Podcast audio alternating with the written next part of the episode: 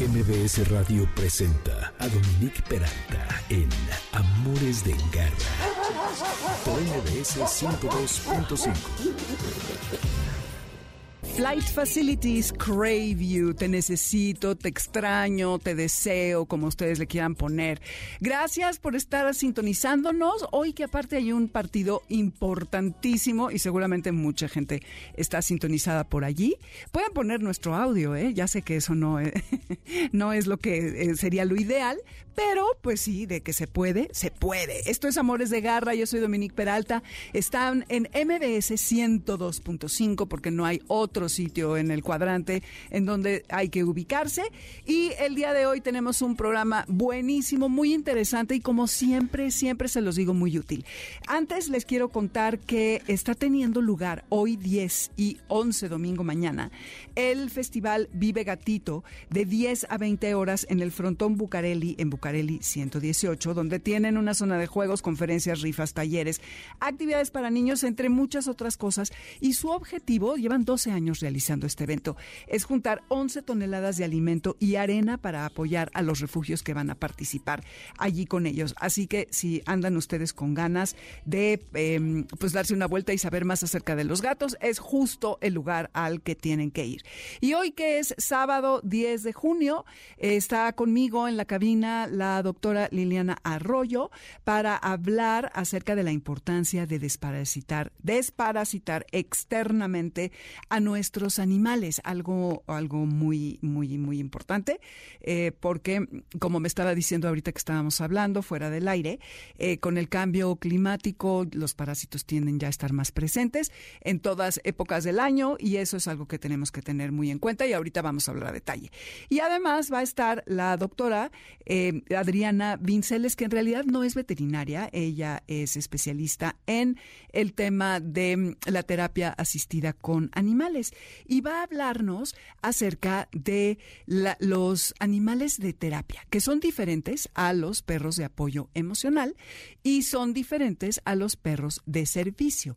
Ahora vamos a ver eh, las diferencias entre ellos porque es importante tenerlo en cuenta y, y sí son eh, pues relevantes.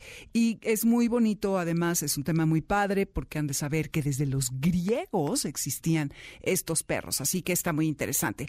Además, les tengo un pase doble para el espectáculo musical Miraculous The Ladybug en el Teatro del Parque Interlomas el 25 de junio a las 13 horas.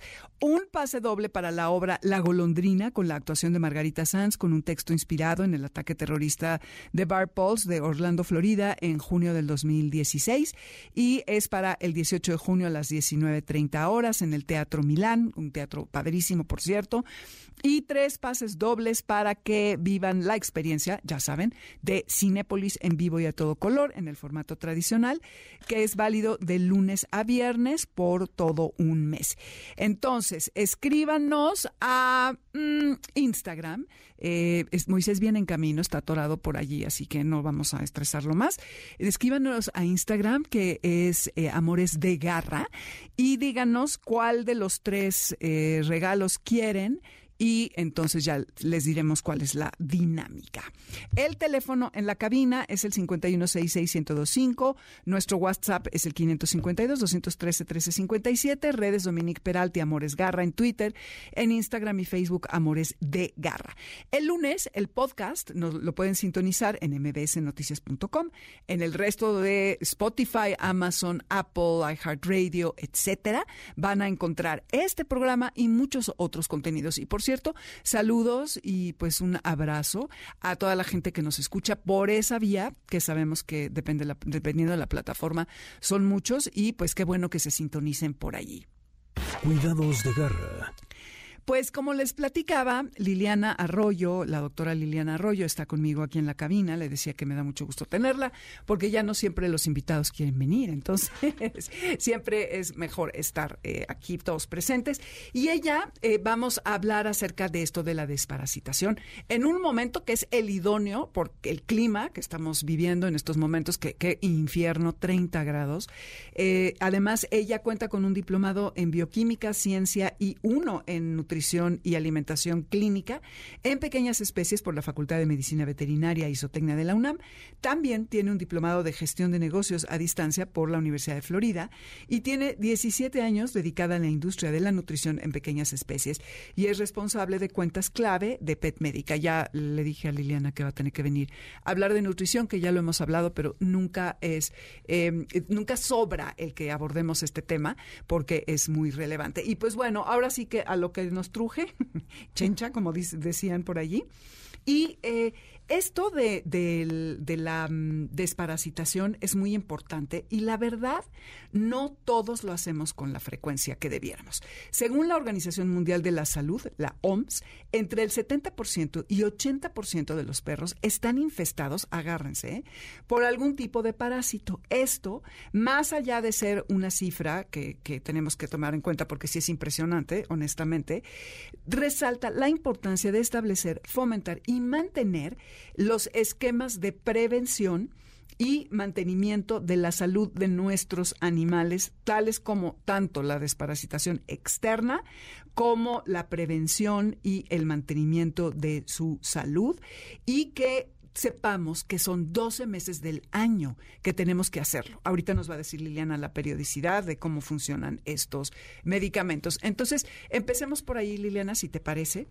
Eh, háblanos un poco lo que me estabas platicando fuera del aire acerca de los parásitos o de los ectoparásitos hoy en día. Gracias, Dominique, y bueno, saludos a toda tu audiencia. Pues es importante que, que toquemos este punto porque ahora ahorita estamos en una temporada que es la, son las vacaciones de verano, se acercan.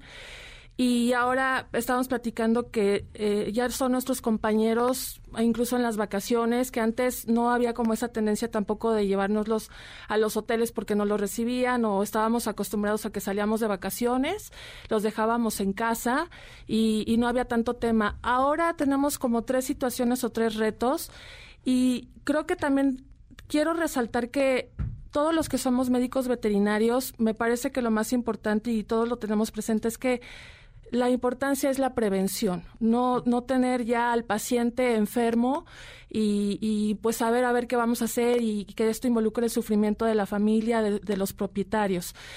¿Qué conlleva una desparasitación, eh, en este caso externa? Pues como les decía, nuestros animalitos de compañía, perros, gatos, se han vuelto parte de nuestra familia, dormimos con ellos y ahora vacacionamos con ellos, nos los llevamos al, al, parque, nos los llevamos a las albercas, a los hoteles que ahora afortunadamente los hoteles se han convertido en pet friendly, muchos de ellos, y que también uno de los protocolos, porque hay convivencia entre otros perritos que no sabemos eh, cómo son sus propietarios, si los cuidan o no, pues que, tengan, que deben de tener un esquema de desparasitación externa para evitar contagios entre ellos.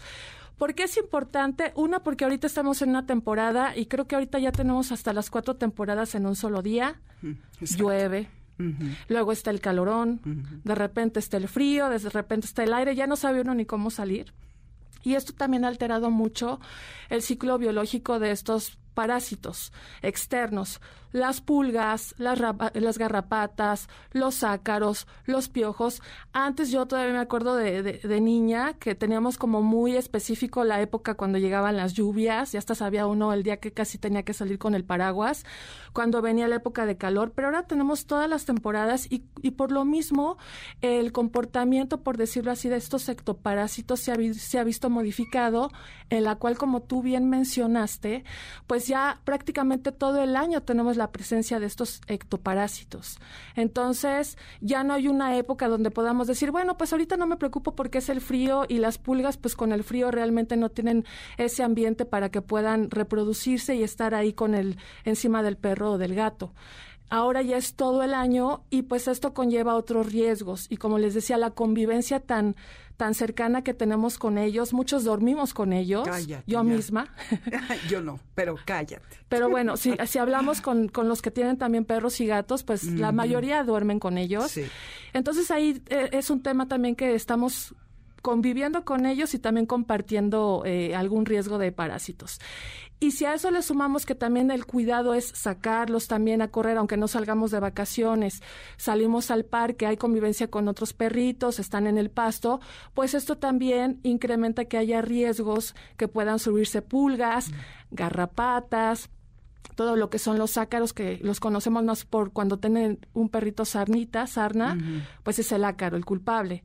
Y, y ahora, pues, el, el, poder desparasitar, uno, nos ayuda a prevenir estos temas de enfermedad que causan estos parásitos, independientemente de la situación estética que puede verse comprometida también, ¿no? Porque creo que todos hemos tenido la desgracia de ver perritos, incluso en videos que tienen sarna y que, que tienen la piel engrosada, que incluso ya empiezan a tener heridas, o sea, es, es una cosa terrible y pues el, el, tema es evitar eso, ¿no? También las pulgas. Eh, cuando hay infestación por pulgas, hay perros que son muy delicados y que eso también puede causar temas dermatológicos, independientemente que también tanto pulgas como garrapatas, pues actúan como vehículos o transportadores de otros este, parásitos y que también yo creo que algunos han visto, por ejemplo, los perros que andan de cochecito que como que andan de carrito, o sea, que, Ah, que se rascan su colita, Sí. que dicen, ay, mira, ando- le ando haciendo de cochecito, qué, Sí, qué chistoso. simpático. Pues no. no es simpático. Finalmente, lo más probable es que tenga un parásito que se llama Dipilidium y que fue transmitido por el piquete de una pulga. ¿Y por qué pasó eso? Porque no tuvimos ese cuidado de dar un ectoparasiticida para prevenir que esta pulga pique y que por ende seguramente le transmitió este parásito como otros más, ¿no? Entonces, eh, el, el- ahora también junto con esto tenemos la fortuna que la medicina veterinaria, la prevención ha avanzado muchísimo. Eh, ahora sí que muchas compañías han hecho todos los esfuerzos para ir avanzando desde la administración, desde que también ahora todo lo que es el manejo, que, que sea lo menos estresante posible para nuestros perros y gatos, pues también ellos han hecho esto, que, que sean productos que uno no tenga que batallar con el perrito, con el gatito, y que incluso uno mismo en casa pueda desparasitarlos, tanto interna como externamente, y que no tenga uno el miedo de que me va a morder, o no se lo di bien, o lo tuve que eh, dar eh, la tableta y no se la comió y ya me mordió. Ahora ya incluso hay diseños que parecen premios, parecen como gomitas, Sí, huesitos. huesitos, y que dice uno, ay, pues es un premio, ¿no? Pero al final estamos dando el beneficio que ya estamos desparasitando de manera externa. Sí. A ver, te quiero hacer unas preguntas. Primero, eh, hablabas de este parásito que es transmitido por las pulgas, que te da esta, eh, eh, digamos, eh, reacción de andar de cochecito. ¿Cómo se llama el parásito otra vez? Ese- este es un parásito interno que es Dipilidium canino. Dipilidium canino. Así es. Ok. Según tengo entendido, no to- todos los perros pueden tener pulgas, pero no todos son eh, afectos a ellas, o sea, no les afectan, pues. Hay algunos que sí les ocasiona mucha comezón y problemas, pero otros son como hosts y, y no, no se ven tan afectados o tan afectados. ¿Es cierto? Más que, que haya algunos que sean más resistentes o no, eso depende de la carga de los parásitos que tengan. No es. O lo sea, la mismo cantidad de pulgas La que cantidad de tenga. pulgas, exactamente. no es lo mismo que te, es como nosotros. Voy a poner el ejemplo entre nosotros. Ok. Que si vamos a algún lado y acabo, no sé, fui a un hotel y de repente hay un mosquito. No es lo mismo que me pique un mosquito y a lo mejor si soy alérgico, pues quizá no me va a causar tanto tema más que la comezón. Pero si en ese lugar que voy hay 20 mosquitos y me pican, Sí, olvídalo. Ya. me voy a, Crisis. a volver loca, voy a tener una crisis y quizás hasta pueda entrar en un tema de tanta comezón que tenga que incluso yo misma me empiece a lastimar, a lacerar la piel. Es el mismo, es el mismo caso con nuestros perros y gatos. En el caso de los perros, pues puede que ser que haya una pulguita que por ahí se perdió, dos pulguitas, pues le va a dar comezón, pero no le va a afectar tanto. Pero ahí ese ya es un tema, porque si ya se le pudieron subir estas dos, tres pulguitas, seguramente se le van a seguir subiendo. Y hay otra situación, las pulgas también se reproducen. Entonces, ¿qué van a hacer? Pues van a tener huevecillos. Y esas tres pulguitas al rato va a ser la familia pulga en nuestro perrito Fido. A ver, Garra, escuchas, las pulgas se ven. Se ven Eh, de pronto. sí, en algunos casos sí. En algunos, no siempre. No siempre, porque también depende mucho del pelaje. Hay, hay perros que tienen el, manto o el pelo oscuro. Oscuro y no se ven. Y no se ven tanto y tienen la capacidad de incluso eh, esconderse. Ya cuando las vemos realmente... Es que está infestado. Es preocupación porque están infestados, ¿no? y, y, con eso pues hay otros temas internos que habíamos dicho, parásitos internos, eh, pues también ya eso nos predispone a, a muchas enfermedades, incluso podemos tener ya casos de anemias. O sea, la verdad es que es como una cadena de, desgracias si no prevenimos desde, desde la subida de esa pulga, de esa garrapata o de ese ácaro. ¿No? Se vienen muchas cosas. Y además, eh, Liliana, pensamos que las pulgas y las garrapatas no solo se encuentran en los, bueno, pensamos que se encuentran en los pastos altos, si voy al bosque, si voy a hacer senderismo, si voy a una barranca, eh, los lugares de la ciudad que tienen, ¿no? Que el bosque de Tarango, eh, las diversas barrancas, que si voy a, a los dinamos, ¿no? Todos estos sitios son, bueno, pero así están llenos, me imagino, de parásitos. Y entonces, eh, digo, pues que no se meta en el pasto porque no se vaya a llenar de, bichos, pero a lo mejor yo paso por un pasto roso con mi pantalón y ¿qué crees? Que me brinca la garrapata, la pulga o veto a saber qué ser extraño. Entonces ahí se va a alojar. Y me decías que también se puede meter a la piel. Entonces, también yo le puedo transmitir estos bichos a mi, a mi animal, a mi perro, ¿no? Y si tengo un gato en la casa, también le puede brincar. Entonces, es un círculo vicioso que no termina. Así es. E, ese ciclo, incluso nosotros lo llamamos como un ciclo, eh, el ciclo biológico, ¿no? Que, que si no se rompe en algún momento, pues va a continuar. Y, y, finalmente, si no son las pulgas, pues están las garrapatas. Y si no está la garrapata, está el ácaro.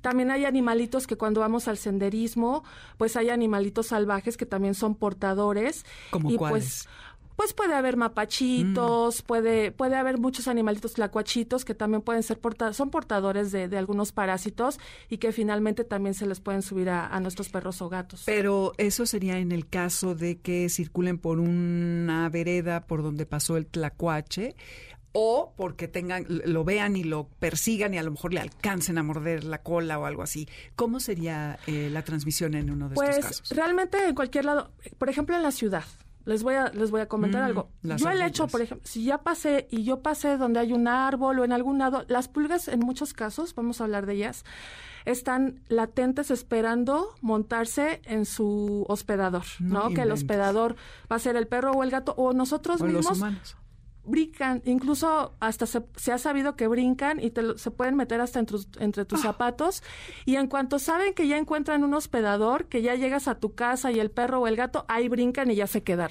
O sea que no se quedan contigo. Digamos que las pulgas no nos afectan a, nosotros. Ellos buscan al perro o al gato, o a otros, un ratón o yo qué sé. Además, la pulga brinca muchísimo. La verdad, te mentiría, no recuerdo ahorita cuántos metros ¿Mm? puede brincar, sí. Entonces, la verdad es que tienen esa capacidad que aunque uno esté de lejitos de, de algún pradito, de algún lado, ellos se pueden estar en cualquier lado, ¿no?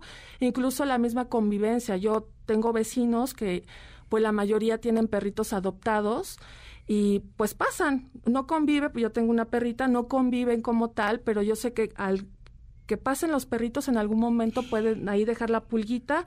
Si sale mi perrita, pues la pulga la vio y se le va a montar. O sea que la pulga se queda al asedio en una flor, en un árbol.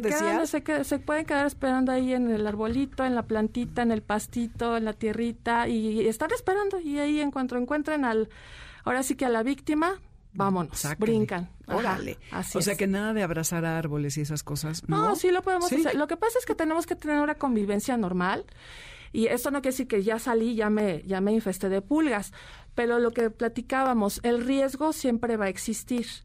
Y el, punto no es llegar a esa situación para empezar a curar. El, el tema es prevenir y es por eso que contamos con estas herramientas como desparasitantes externos para evitar estos riesgos, ¿no? Y ahora ya hay más animalitos de compañía y lógicamente si la gente no tiene el cuidado, pues también incrementa el riesgo que mi perro o mi gatito se puedan, este, pues, tener este tipo de ectoparásitos que, que no los queremos. Que son indeseables, exacto.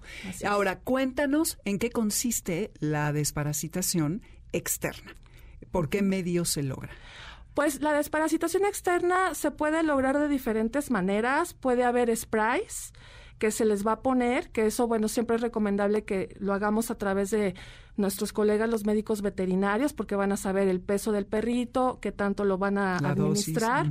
Tenemos también en pipetas, que esas también sirven, aunque ahí puede ser que haya un poco de la limitante que porque luego los propietarios dicen, es que lo quiero poner guapo y quiero aprovechar para desparasitarlo externamente. Entonces, si vamos a bañarlo, pues tendríamos que poner la pipeta dos días antes o dos días después. Esa sería una limitante. O si tienen algún tipo de heridita, como el vehículo, la mayoría de, la mayoría de los casos es alcohol, les puede arder. Y tenemos otra que es eh, son orales. Ha avanzado tanto que ahora ya podemos encontrar hasta tipo golosinas donde lo único que nos preocupamos es por sacar ese desparasitante, dárselo al perrito como un premio y el perrito va a estar feliz y con eso ya logramos eh, eh, proteger a nuestro perrito.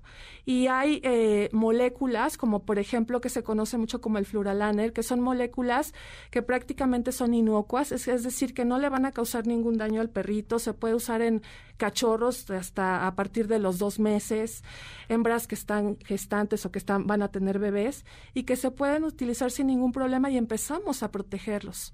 Y, y, no nos vamos a preocupar, podemos nosotros incluso también escoger el espectro de protección, un mes, tres meses.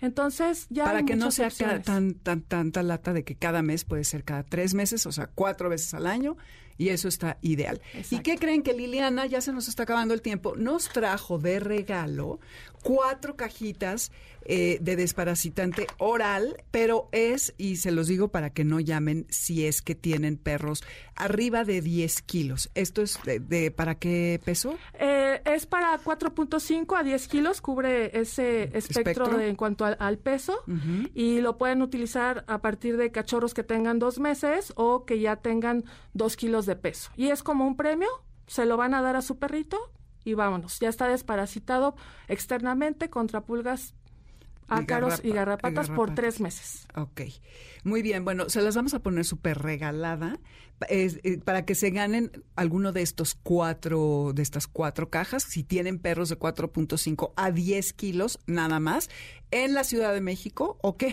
Para que, por sí, porque si no, no le va a servir a un perro de 30 kilos, pues como mi, mi eh, Milka, iba a decir Gaia, ella ya no está en este planeta. Eh, ya esto tuve un momento, de, se me fue la cabra al monte. Entonces, lo más fácil es que nos llamen al 5166125 y nos digan los tres o dos de los tres bichos que va a atacar esta, esta medicina, ¿ok? Les repito el teléfono en cabina, 5166125. Eh, Liliana, muchísimas gracias por haber venido. ¿A dónde te puede localizar la gente si quieres saber más al respecto de este tema? Eh, y también decirles que eh, Liliana vendrá próximamente a hablar acerca de nutrición. Estuvimos hablando de las dietas crudas. Está buscando tu teléfono, está ahí. ah, ok, o a dónde, algunas redes o algo así para localizarte. Eh, Les puedo compartir mi número telefónico. claro. Es el permítanme porque como no no me llamo tan seguido, no me lo sé. Disculpen Qué bárbara, ¿eh? Mira qué bárbara. Qué bárbara. Cuando no. sabíamos todos los teléfonos de reescuchas. Sí, no, bueno. A ver. A ver. 33 38 15 33 53. Ok, 33 Ahí estamos 38 para, 15 33 53. Okay. Para servirles. La doctora Liliana Arroyo, esto es Amores de Garra y esto que están escuchando ¿Cómo ven que es Miles Davis? Así, para que se vayan tranquilitos. No sé quién va ganando en el partido. Si su favorito no, no está donde ustedes quisieran, esto les va a reparar el alma. Se llama Chez le photographe du motel y es de el disco Ascenseur pour les chauffades. Miles Davis, esto es Amores de Garra. Súbanle, no se vayan, que regresamos a hablar acerca de perros de terapia. Volvemos. ¿Que cuándo es que vas a venir? Dicen Camilo y Camila Cabello con esto que nos alegra el momento, porque después de hablar de pulgas y garrapatas, mis queridos garraescuchas, ¿qué les puedo decir? Pero lo bueno es que ya está aquí Moisés al lado de Víctor, que son el Dream Team de este programa en este momento. Y dice Moisés que encantado de la vida de recibir sus eh, llamadas para ya sea sus cajitas de desparasitantes o para eh, los boletos que les mencioné al al inicio y que les voy a repetir ahora mismo, y que son un pase doble para el espectáculo musical Miraculous de Ladybug en el Teatro del Parque, Interlomas, 25 de junio a la una de la tarde, un pase doble para la obra Lago Londrina, con Margarita Sanz, con un texto inspirado en el ataque terrorista del Bar Pulse de Orlando, Florida, en junio del 16. La cita el 16 de junio a las 18.30 en el 19.30, perdón, en el Teatro Milán y tres pases dobles para Cinépolis, eh, que son válidos de lunes a viernes y que dura todo el mes. Para esto, eh, nada más tienen que llamar al 51, espérenme, 66125, que es la cabina, em, y para eh, las cajas de desparasitante para perros de 4.5 a 10 kilos, igualmente llamen y nos dicen cuál, tres o dos de los bichos que van a atacar para que luego en la Ciudad de México puedan venir ustedes por estas cajas y que asistan hacia sus animales. Nuestras redes, Dominique Peralti Amores Garra en Twitter, Amores de Garra en Instagram y Facebook, y el lunes estará, por supuesto, el podcast disponible. Radar de Garra. Bueno, les platicaba que vamos a, hablar acerca de lo que son los perros de terapia y que son distintos a los perros de apoyo emocional, al igual que son distintos de los perros de servicio. Y para hablar acerca de esto está Adriana Vinceles, que en 2008 eh, cursó una licenciatura en Ciencias de la Familia en la Universidad de Anáhuac, en el 2019 un máster en terapia asistida con animales en Barcelona, España. Desde entonces trabaja como técnica experta en intervenciones asistidas en perros, IAP, dentro de la empresa Vincles, que tiene sede en Barcelona y en México, ayuda a personas y a sus familias fomentando la inteligencia emocional para que eh, se generen vínculos sanos y en algunos casos apoyándose de las IAP, donde se utiliza la figura canina como elemento motivador para alcanzar los objetivos específicamente diseñados y lo que quiere es prevenir y detectar y canalizar problemas en cuanto a las dinámicas familiares. Y este es un tema muy bonito porque les decía hace un rato que eh, el tema de los perros de terapia viene desde los griegos en la antigüedad y en tiempos más recientes, no sé si se acuerdan de la enfermera Florence Nightingale, que es muy famosa, su concepto de terapia eh, asistida con animales, AAT, Animal Assisted Therapy en inglés, eh, lo, lo habla en un artículo que publicó que se llama Notes on Nursing, que se publicó en 1860. The Lady with the Lamp eh, sugiere que un pequeño, em, una pequeña mascota puede ser una excelente compañía para alguien que está enfermo. Y también hubo una enfermera en Inglaterra que se llamó Elaine Smith que notó que eh, los perros ayudaban con la ansiedad en los pacientes en hospitales y cuando ella regresó a Nueva Jersey eh, estableció el primer programa de entrenamiento para perros eh, para este tipo de finalidades. Y sin más, entonces Adriana, bienvenida a Amores de Garra. gracias por estar aquí con nosotros y platícanos ¿Cuáles son las diferencias eh, que mencionaba hace un momento entre un perro de apoyo emocional, uno de servicio y uno de terapia? Hola Dominique, pues muchas gracias antes que nada por la invitación. Y sí, como dices, todo esto, bueno, trae ya una trayectoria, ¿no? De mucho tiempo atrás, mucho camino recorrido. Y a veces nos suele pasar que eh, nos confundimos, ¿no? Si hay un perro de, de asistencia, un perro de terapia, pero bueno, las diferencias son claras. Por ejemplo, el perro de asistencia, tal cual su nombre lo dice, nos ayuda a asistir a una persona que tiene algún tipo de, capacidad, de, discapacidad. ¿no? Está el perro guía o el perro lazarillo, que son estos perros que vemos que ayudan a las personas con algún tipo de debilidad visual, discapacidad visual. Está el perro de servicio, que este presta ayuda a personas que tienen alguna discapacidad eh, de tipo física, también están los perros de señalización y de sonido y estos perros eh, están para las personas eh, sordas, ¿no? Entonces ellos ayudan a dar aviso, ¿no? Cuando, a lo mejor eh, suena el celular, suena el timbre, entonces el perro te asiste o te ayuda a hacerte saber que está viendo un sonido que, que tú no estás escuchando. Está el perro de aviso, que este está adiestrado eh, ante alguna situación médica, es digamos de alerta médica, ¿no? Para personas que tienen eh, algún tipo de eh, epilepsia, diabetes, entonces antes de algún tipo de crisis, igualmente el perro te avisa y todo esto eh, se da gracias al, olfato del perro. Los perros tienen muchísimos receptores olfativos y entonces con tantito que cambie la química del cuerpo, el perro está entrenado para poder darse cuenta de esto y avisarte. Y bueno, está el perro de terapia, que el perro de terapia está eh, capacitado para trabajar con diferentes grupos de personas. Estos, estos que te mencioné trabajan para una persona en específico durante toda su vida. El, la diferencia con el perro de terapia es que el perro de terapia vive con su manejador o con la persona que realiza la terapia y entonces este perro puede trabajar con muchas personas a lo largo de su vida.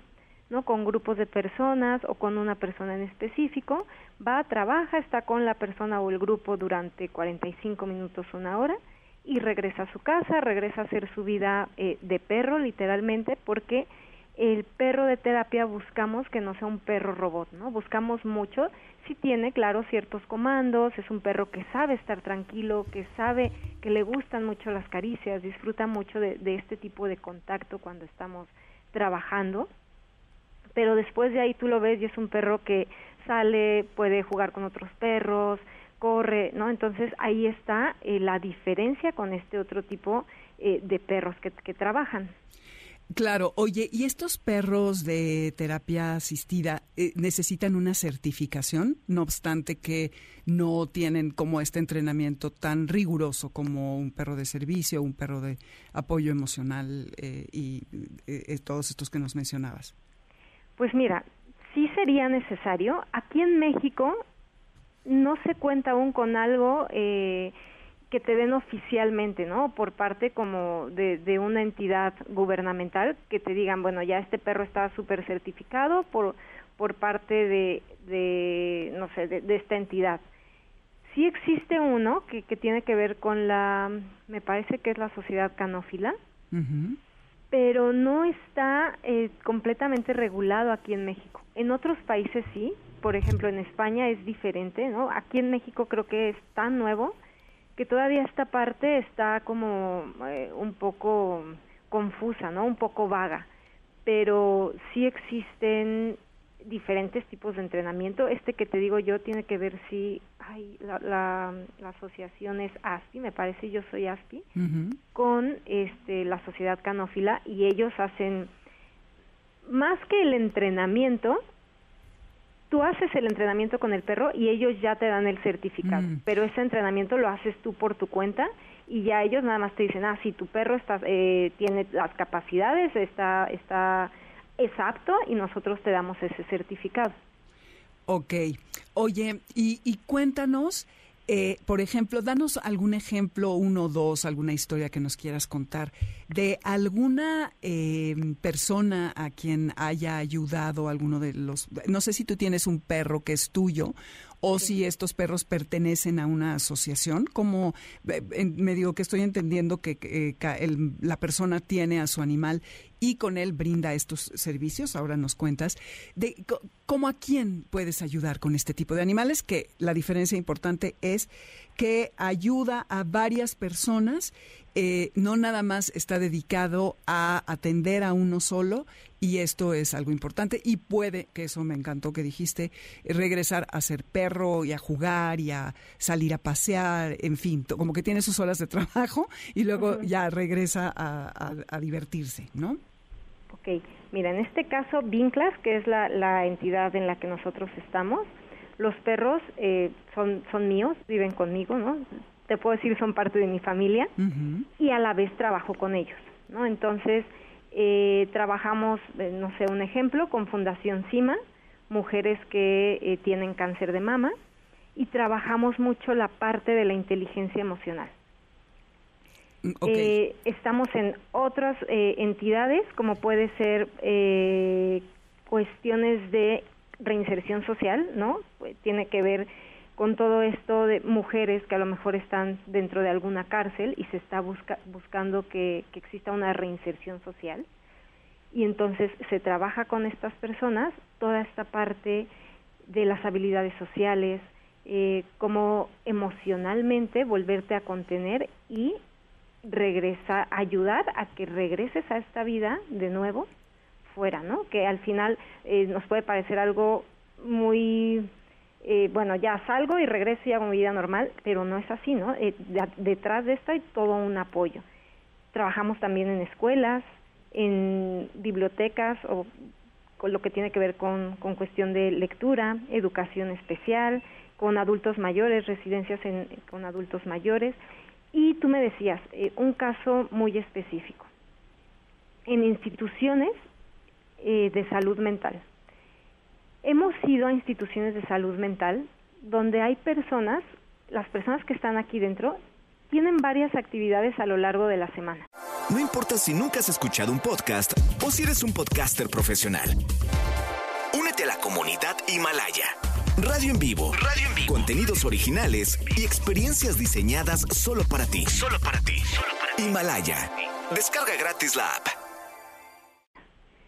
pero son personas que a lo mejor nos ha tocado viven una fuerte depresión y es difícil motivarlos o que en el mismo centro los motiven a realizar sus actividades.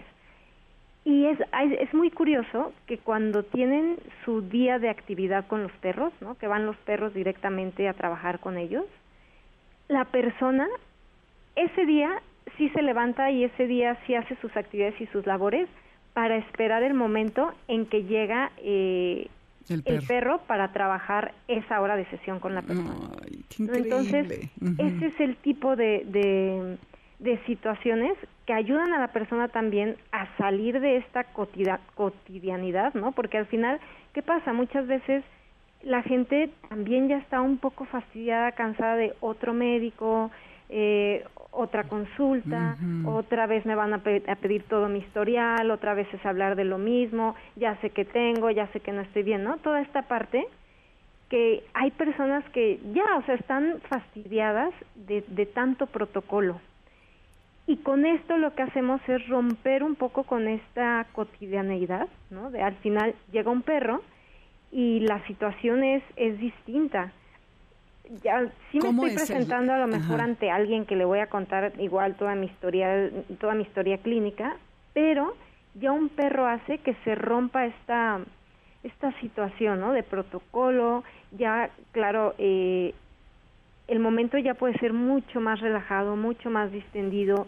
Eh, el perro algo que tiene el perro que a la gente le ayuda mucho es que un perro no te va nunca a juzgar no llega un perro y el perro lo que va a hacer es ir a pedirte caricias, ¿no? Entonces esto ya para la persona implica una situación, un confort emocional.